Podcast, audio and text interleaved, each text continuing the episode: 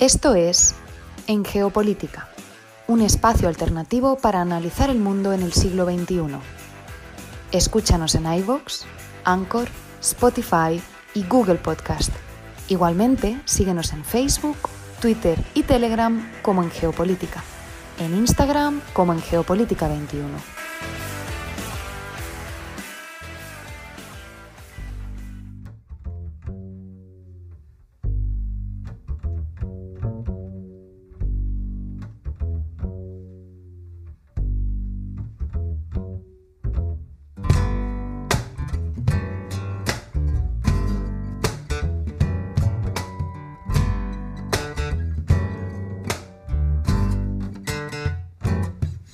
Viva la ciencia, que viva la poesía, que viva siento mi lengua cuando tu lengua está sobre la lengua mía. Y con este cover de Mi guitarra y voz abrimos el programa del día de hoy. Miércoles 30 de noviembre de 2022. Iniciamos esta transmisión desde la ciudad de Bogotá. Los acompaña Fernando Galindo y les agradezco a todos los que nos sintonizan en Hispanoamérica y España a través de la plataforma radiolibre.cc. Igualmente, saludamos a quienes nos escuchan como podcast en estas y otras geografías en iBox, Anchor, Spotify, TuneIn, Apple Podcast y Google Podcast. Esto es En Geopolítica, un espacio alternativo para analizar el mundo en el siglo XXI. Bienvenidos.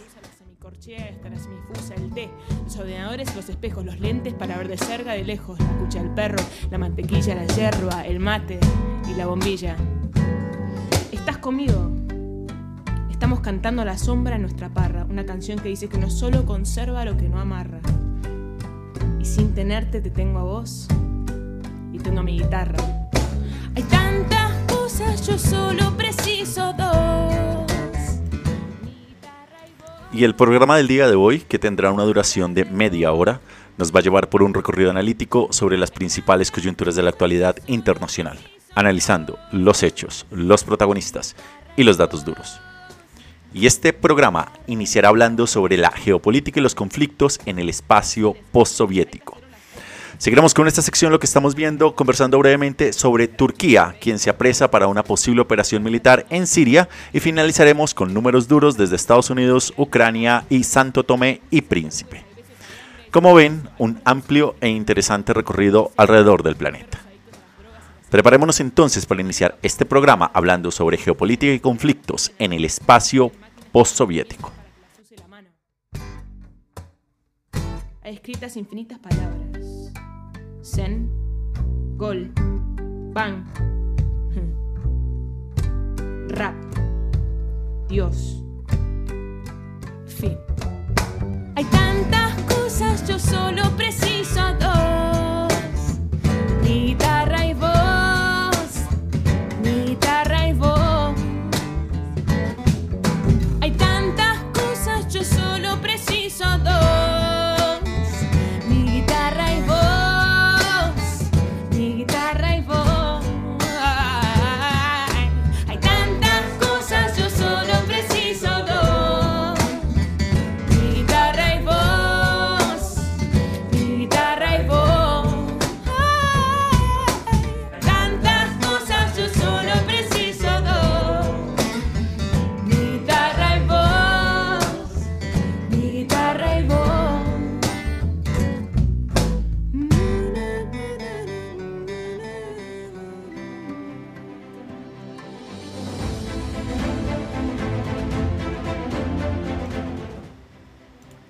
En contexto, geopolítica y conflictos en el espacio postsoviético.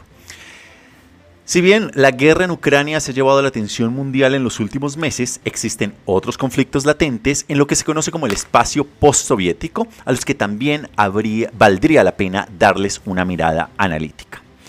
Como los siguientes, la reanudación de las hostilidades en Nagorno-Karabaj entre Armenia y Azerbaiyán y en la frontera de Kirguistán y Tayikistán, así como las tensiones continuas en los conflictos congelados en Transnistria, en lo que hoy es Moldavia, y Osetia del Sur y Abjasia en Georgia, que han puesto de nuevo el foco sobre el espacio postsoviético, planteando la cuestión de si la guerra en Ucrania termina siendo la causa de las hostilidades recientes y si podría tener alguna suerte de efecto dominó y crear mayor inestabilidad en la región.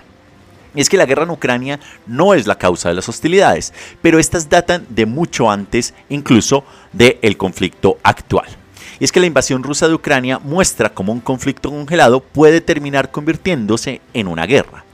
Por ahora, no ha ejercido un efecto dominó sobre otros conflictos congelados y latentes en la región, pero aunque un nuevo frente dificultaría mucho la posición actual de Moscú y, y, del gobierno de Vladimir Putin y quizá ayudaría a Ucrania a contrarrestarla, no convendría a la Unión Europea ni a los Estados Unidos que ningún tipo de conflicto de los que vamos a hablar termine ampliándose.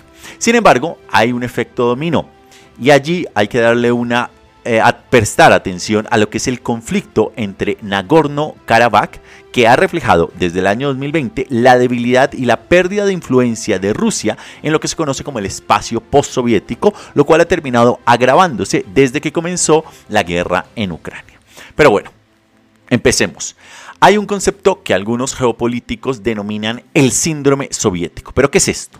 Los conflictos congelados, en los cuales las partes involucradas han acordado un alto al fuego, pero lo que no quiere decir que las tensiones no persistan, se han terminado de evidenciar en los últimos años. El principal de ellos es el Nagorno-Karabaj entre lo que hoy es el país de Armenia y el país de Azerbaiyán. Pero también están otros, Transnistria en Moldavia y Abjasia y Osetia del Sur en Georgia, que tienen dos características en común todos estos conflictos. El primero es que han comenzado en la época de la Unión Soviética, a finales de los años 80, como una de las consecuencias de la política estalinista de mezclar etnias y repoblar regiones con rusos étnicos para así evitar el predominio de una de las otras etnias existentes en el país y la, en cada uno de estos países. Y la segunda es que han surgido en países que estaban a favor de la pervivencia de la Unión Soviética después de su desintegración en el año de 1991 motivo por el cual en los últimos 30 años sus poblaciones han sufrido lo que se ha denominado como el síndrome postsoviético, facilitando de esta manera la influencia rusa también en la política de estos países. El conflicto en la frontera entre Kirguistán y Tayikistán se debe a que la frontera entre ambos, entre ambos países todavía no ha sido definida tras la desaparición de la Unión Soviética, ni tampoco ha sido, en consecuencia, reconocida por ninguno de estos dos países. Estos problemas políticos y de seguridad en la región reflejan la agonía de lo que fue en su momento el imperio comunista, cuya desintegración, si bien fue rápida, no ayudó a los países creados tras 1991 en su transición hacia estados nacionales independientes. Cuando los líderes comunistas de Rusia, Bielorrusia y Ucrania, reunidos en Belavensha, cerca de Minsk, lo que hoy es Bielorrusia, el 8 de diciembre de 1991 y decidieron disolver la Unión Soviética, las otras repúblicas, exceptuando a los países bálticos, cuya pertenencia a la URSS nunca fue reconocida por la comunidad internacional, se declararon contrarios a la disolución de la Unión Soviética. Y este dato no es menor. Cuando se cuando esta desapareció, la URSS, formalmente el 25 de diciembre de 1991, no tuvieron en consecuencia opción y los países bálticos y Ucrania exigieron la independencia. Pero las otras repúblicas soviéticas de alguna manera les fue impuesta.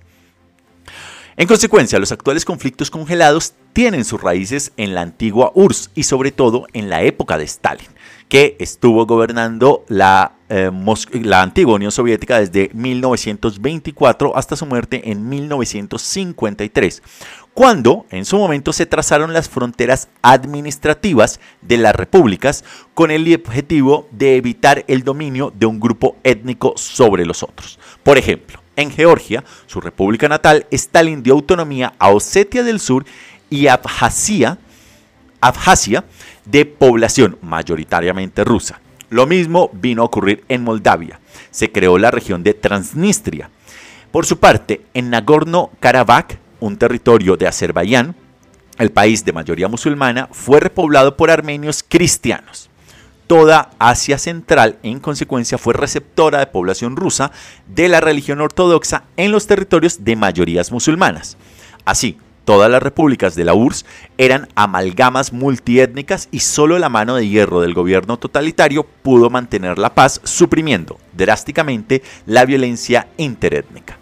Los conflictos actuales, en consecuencia, son anteriores a la guerra de Ucrania estallaron a finales de los años 80 en la época del gobierno de Gorbachev, pero Vladimir Putin se benefició de los resentimientos étnicos y, las, del cuestionamiento de las fronteras y ha mantenido los conflictos congelados como un instrumento de la influencia de Moscú a través de intervenciones militares o fungiendo como mediador.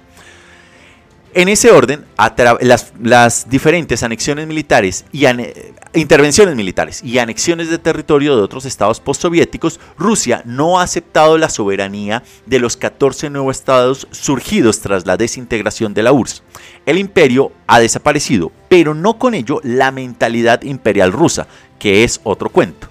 Pero esto sí define que estos nuevos países empiecen a sentir como una suerte de extranjero cercano a, la influencia precisamente rusa. El Kremlin, en consecuencia, considera que los estados del espacio postsoviético son parte de su defensa como un recurso para controlar el espacio estratégico que existe entre Occidente, Asia Central y Rusia. De allí la creación de lo que se conoce como el Tratado de Seguridad Colectiva, el CSTO, que además de una organización es un ejemplo en cómo Rusia sigue ejerciendo una influencia militar y cultural en lo que se conoce como el espacio postsoviético. Y esto precisamente es lo que ha generado lo que hemos mencionado inicialmente, el síndrome postsoviético, que está presente en todas las exrepúblicas exceptuando a los bálticos. Tres décadas después de la desintegración de la Unión Soviética, el Estado de Derecho y el gobierno, gobiernos transparentes, la competitividad política real y las instituciones democráticas son en consecuencia bastante frágiles en muchos de estos países, la mayoría de los cuales está bajo el control de grupos o clanes oligarcas. Los contactos personales y las redes de información son en consecuencia mucho más importantes y decisivas que las instituciones políticas. Pero claro, volvamos al conflicto de Nagorno-Karabaj y cómo esto termina reflejando la posición política de Rusia.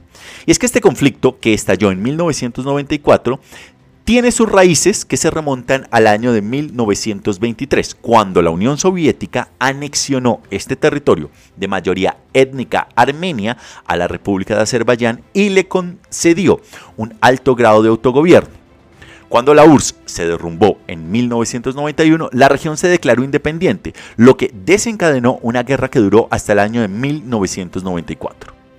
La guerra terminó como el resultado de la ocupación por Armenia de siete enclaves en territorio de Azerbaiyán, que sufrió pérdidas significativas a pesar del reconocimiento de las Naciones Unidas de Nagorno-Karabaj como parte de Azerbaiyán, el país ha seguido manteniendo un conflicto congelado con escaramuzas militares intermitentes entre los actuales países de Armenia y Azerbaiyán.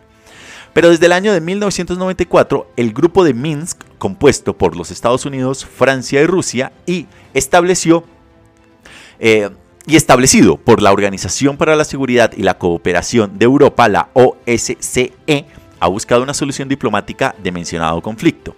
Sin embargo, Occidente parece haber perdido el interés en resolverlo, y es que el grupo de Minsk no ha presentado iniciativa alguna para poner fin a este conflicto desde el año 2007. Los proyectos de acuerdo anteriores aceptados por las élites políticas de Azerbaiyán y Armenia fueron rechazados a su vez por las respectivas poblaciones de cada país. La última ruptura de las hostilidades entre Armenia y Azerbaiyán en septiembre y octubre de 2020 y en septiembre de 2022 difieren de los brotes anteriores. Las del año 2020 estuvieron marcadas por el notable y decisivo apoyo militar de Turquía a Azerbaiyán, y acá hay que recordar que Ankara ha apoyado a Bakú, capital de Azerbaiyán, desde el año de 1994, pero nunca lo había hecho tan abiertamente, convirtiendo en consecuencia el conflicto de Nagorno-Karabaj en un escenario estratégico que incrementó la rivalidad entre Moscú y entre Ankara. Rusia negoció la tregua que puso fin a los combates y amplió su presencia militar en el Cáucaso al desplegar una fuerza de aproximadamente 2.000 soldados rusos en Armenia a lo largo de la línea de contacto con Azerbaiyán, pero no ayudó militarmente a Armenia durante el conflicto. Su acuerdo de defensa bilateral exceptuaba el mismo, del mismo a Nagorno-Karabaj. El resultado de la negociación obligó al primer ministro de Armenia, Nikol Pashinyan, que había, se había ido distanciado gradualmente de Armenia, eh, a, Armenia de Rusia desde el año de, mil, mm, de 2018 a acercarse a la Unión Europea y a dimitir y convocar a nuevas elecciones, un resultado que terminó siendo positivo para Moscú. Sin embargo, el futuro de la influencia política de Rusia en Armenia sigue siendo incierto debido a que Moscú no acudió a su auxilio, sino que terminó propiciando su derrota. Pero Moscú nunca se comprometió a defender directamente las posiciones de Armenia en la disputada región de Nagorno-Karabaj, que siempre ha conocido legalmente se ha sido reconocido legalmente como parte de Azerbaiyán y donde ha tratado de mediar entre las dos partes. Es probable en consecuencia que el Kremlin siga jugando a mantener buenas relaciones con ambas partes del conflicto a lo largo del mismo. Por su parte, la pasividad también rusa en el año 2020 abrió las puertas a un despliegue militar de Turquía, lo que implica que Rusia dejó de ser la única potencia mediadora en este conflicto. Aunque aceptar la presencia de un rival como Turquía en sus inmediaciones no agrada para nada a Moscú, siempre ha sido un socio más maleable que otros socios que pertenecen a la OTAN y en consecuencia la reanudación de las hostilidades entre Armenia y Azerbaiyán el pasado septiembre termina siendo diferente de la guerra de los 44 días que ambos países tuvieron atrás en el año 2020, por lo que los enfrentamientos no han tenido lugar en la región de Nagorno-Karabaj, sino a lo largo de sus fronteras. Azerbaiyán no atacó esta región, sino algunas áreas de la frontera sur con Armenia que bloquean el acceso al enclave de Nakhchivan, el establecimiento de un corredor otorgaría a Azerbaiyán acceso a los principales enlaces comerciales y una ruta más directa a Turquía e Irán, ruta que también necesita Rusia dadas las sanciones impuestas por la guerra en Ucrania que le cierra los mercados occidentales. En consecuencia, Moscú negoció un alto al fuego que fue violado minutos después de que entrara en vigor en septiembre. Las dos partes llegaron a un nuevo acuerdo al día siguiente, tras el cual la presidenta de la Cámara de Representantes de los Estados Unidos, Nancy Pelosi, visitó Armenia y el presidente turco Recep Tayyip Erdogan subrayó la urgencia de resolver mencionada crisis. Este conflicto hasta 2020 tenía a Rusia como el principal mediador de las negociaciones del alto al fuego y se ha convertido en un escenario de rivalidad también entre las potencias regionales. Pero puede hablarse en consecuencia de una suerte de efecto dominó de lo que sería la guerra en Ucrania en este espacio postsoviético y en este orden es que la intensidad de los conflictos, de los combates, eh, ha supuesto el empeoramiento respecto a los frecuentes enfrentamientos a lo largo de la frontera. La violencia que comenzó el 14 de septiembre y las fuerzas de ambas, de ambas repúblicas terminaron chocando dos días antes de que se convocara el alto al fuego. A las pocas horas, las fuerzas tayicas violaron y empujaron a los kirguíes más allá de las aldeas fronterizas, atacando escuelas y edificios gubernamentales en Batken. Los jefes de seguridad nacional de ambos países se reunieron en la frontera el 19 de septiembre para firmar un protocolo de paz que pedía fin a las hostilidades y la retirada de las tropas. Varios analistas se han centrado en el momento de los conflictos fronterizos que coincidieron con la retirada de la eh, rusa de la región ucraniana de Kharkiv. Desde, el punto de vista, desde este punto de vista, Rusia estaría empantanada por sus pérdidas en el campo de batalla, dando así una oportunidad a la agresión de Azerbaiyán y favoreciendo, al centrarse en la guerra eh, contra Ucrania, una mayor inestabilidad en Asia Central. Pero aunque Rusia esté perdiendo influencia en el espacio postsoviético, como lo refleja el apoyo a la integridad territorial de Ucrania por parte de otros países de dicho espacio, entre ellos, por ejemplo, Kazajistán, la continuidad del gobierno actual fue garantizada del gobierno actual fue garantizada en su momento por Moscú después de las protestas masivas en enero de 2022, la del gobierno de Kazajistán. Y no se ha producido el suficiente cambio significativo para la distribución regional de poder como para señalar a Rusia como la causa de los combates más recientes. De otro lado, están también las relaciones diplomáticas que no explican la dinámica de ninguno de estos conflictos. Y es que el conflicto que mantiene con Azerbaiyán, con Azerbaiyán, en, en el conflicto que mantiene con Azerbaiyán, Armenia es percibida como un Estado alienado con Rusia debido a su pertenencia a la Unión Económica Euroasiática, liderada por Rusia, y a la SC STO. Pero también Azerbaiyán está cerca de Rusia y es que pocos días antes de que Rusia invadiera Ucrania, los dos países firmaron un acuerdo para profundizar la cooperación mutua diplomática y militar. Determinar en consecuencia la respectiva cercanía con Rusia en el conflicto de Tayikistán y Kirguistán es aún más complicado. Y es que en ese orden, Rusia tiene bases militares en ambos países y ambos son a su vez miembros activos del pacto del CSTO. Cada una de sus economías depende en gran medida de las remesas de los migrantes laborales que están y trabajan en Rusia, al igual que Armenia, Kirguistán forma parte de la Unión Económica Euroasiática. En todas las repúblicas exsoviéticas, Rusia intenta mantener en consecuencia sus inversiones económicas, ya que el Kremlin es consciente de que para garantizar su presencia en la región no es suficientemente con pretender ser el proveedor de seguridad, también tiene que tener un amplio mercado de intercambio con estos países. Y es que desde el año 2020 Rusia has llegado a invertir hasta 4.878 millones de dólares, mientras que, por ejemplo, la Unión Europea de los 27 ha invertido 77.664 millones de dólares. Y China, en ese orden, ha terminado siendo los últimos años el, el segundo mayor inversión en la región. La creencia, en consecuencia, de que Rusia es el proveedor de seguridad y defensa, mientras que China de inversiones económicas sobre toda Asia Central, termina desbaratándose si se mira que la cifra de inversión de la Unión Europea es muchísimo mayor en la región.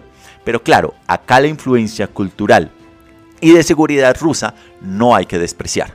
Pero los datos terminan mostrando esta particularidad de la influencia de la Unión Europea.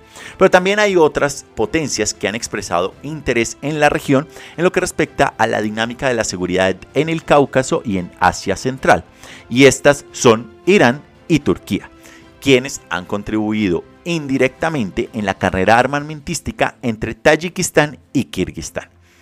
El presidente chino lanzó a su vez en esta misma región una la iniciativa de la Ruta de la Seda en Kazajistán en el año 2013, por lo que también es comprensible que comenzara su primer viaje en el extranjero desde enero de 2020 en Kazajistán, el país al que expresó su apoyo en la protección de su independencia, soberanía e, e integridad regional.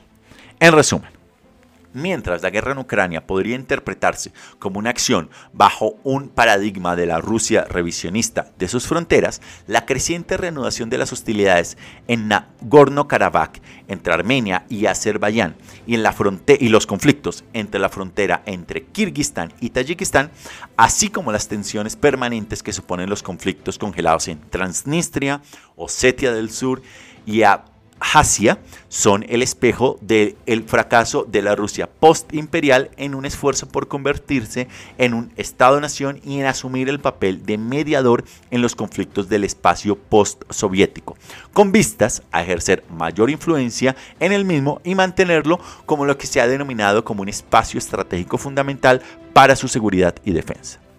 Rusia, en consecuencia, ha estado perdiendo influencia en estas ex repúblicas soviéticas antes del comienzo de la guerra en Ucrania. De manera que lo que ha terminado haciendo es acentuando y todo lo que indica es que podría terminar acentuándose esta tendencia. Además, las agresiones de Rusia contra Georgia en el año 2008 y Ucrania atrás en el 2014 en la península de Crimea han terminado de generar mayor inestabilidad regional y han fortalecido cierta la resiliencia y el sentimiento nacionalistas en ambos países contra el Kremlin. El apoyo de Vladimir Putin, en consecuencia, al presidente de Bielorrusia, Alexander Lukashenko, también ha incrementado el apoyo tanto de la Unión Europea como de, la, de los Estados Unidos a lo que es la actual oposición en Bielorrusia. De otro lado del tablero geopolítico, Turquía también ha desempeñado, a expensas de Rusia, un papel prioritario en la resolución de algunos conflictos en Nagorno-Karabaj en el año 2020. Y es que hay que recordar aquí que también Rusia puede jugar un papel importante en la región. Y aunque los países de la región siguen viendo a Rusia como el garante de la seguridad En, la inestable región de Asia Central, específicamente tras la retirada de los Estados Unidos de Afganistán, los últimos acontecimientos han terminado evidenciando que le sería muy difícil mantener lo poco que queda de la influencia en un contexto de creciente rivalidad y competencia con nuevos actores o con los actores que también están haciendo presencia en esta región de Asia Central. Y ellos son China, Turquía e Irán. De manera que este juego geopolítico en Asia Central seguirá candente y seguirá teniendo estos conflictos congelados y latentes en lo que hoy se denomina como el espacio post-soviético.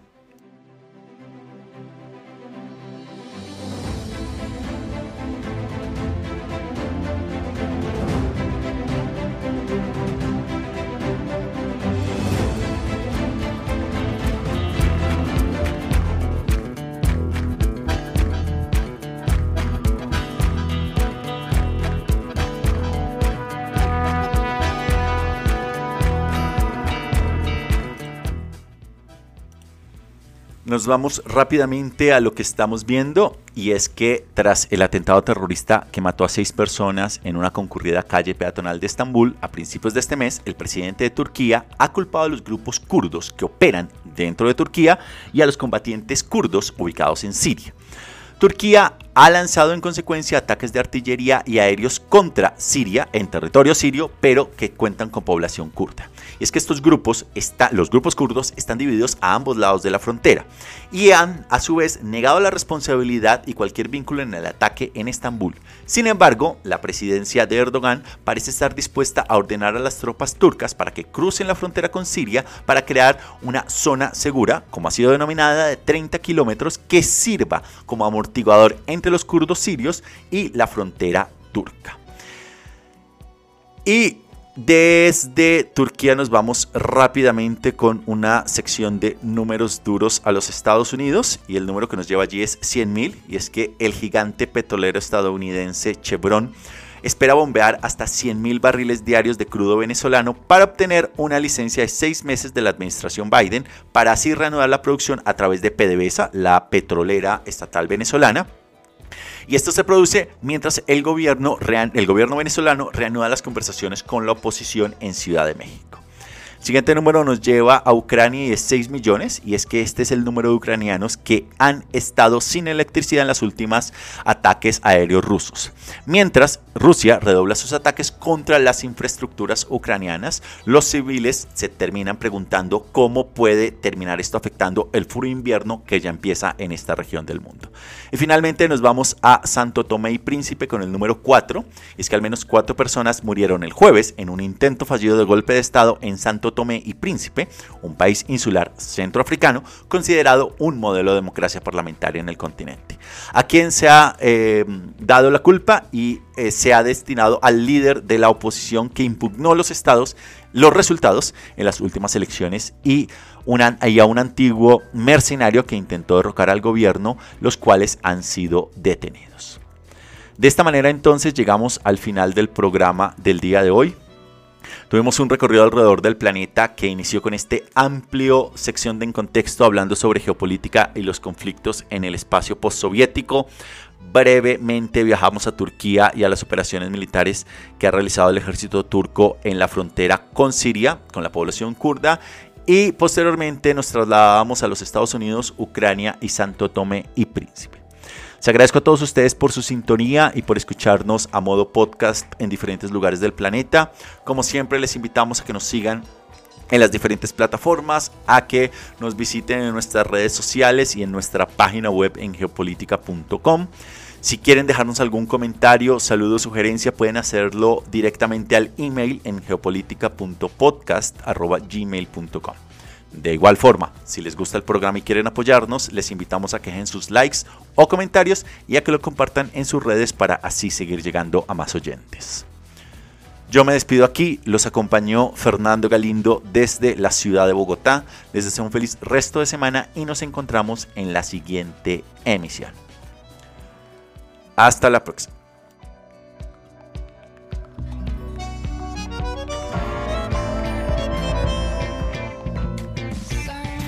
Esto es En Geopolítica un espacio alternativo para analizar el mundo en el siglo XXI. Escúchanos en iVoox, Anchor, Spotify y Google Podcast. Igualmente síguenos en Facebook, Twitter y Telegram como en Geopolítica y en Instagram como en Geopolítica 21.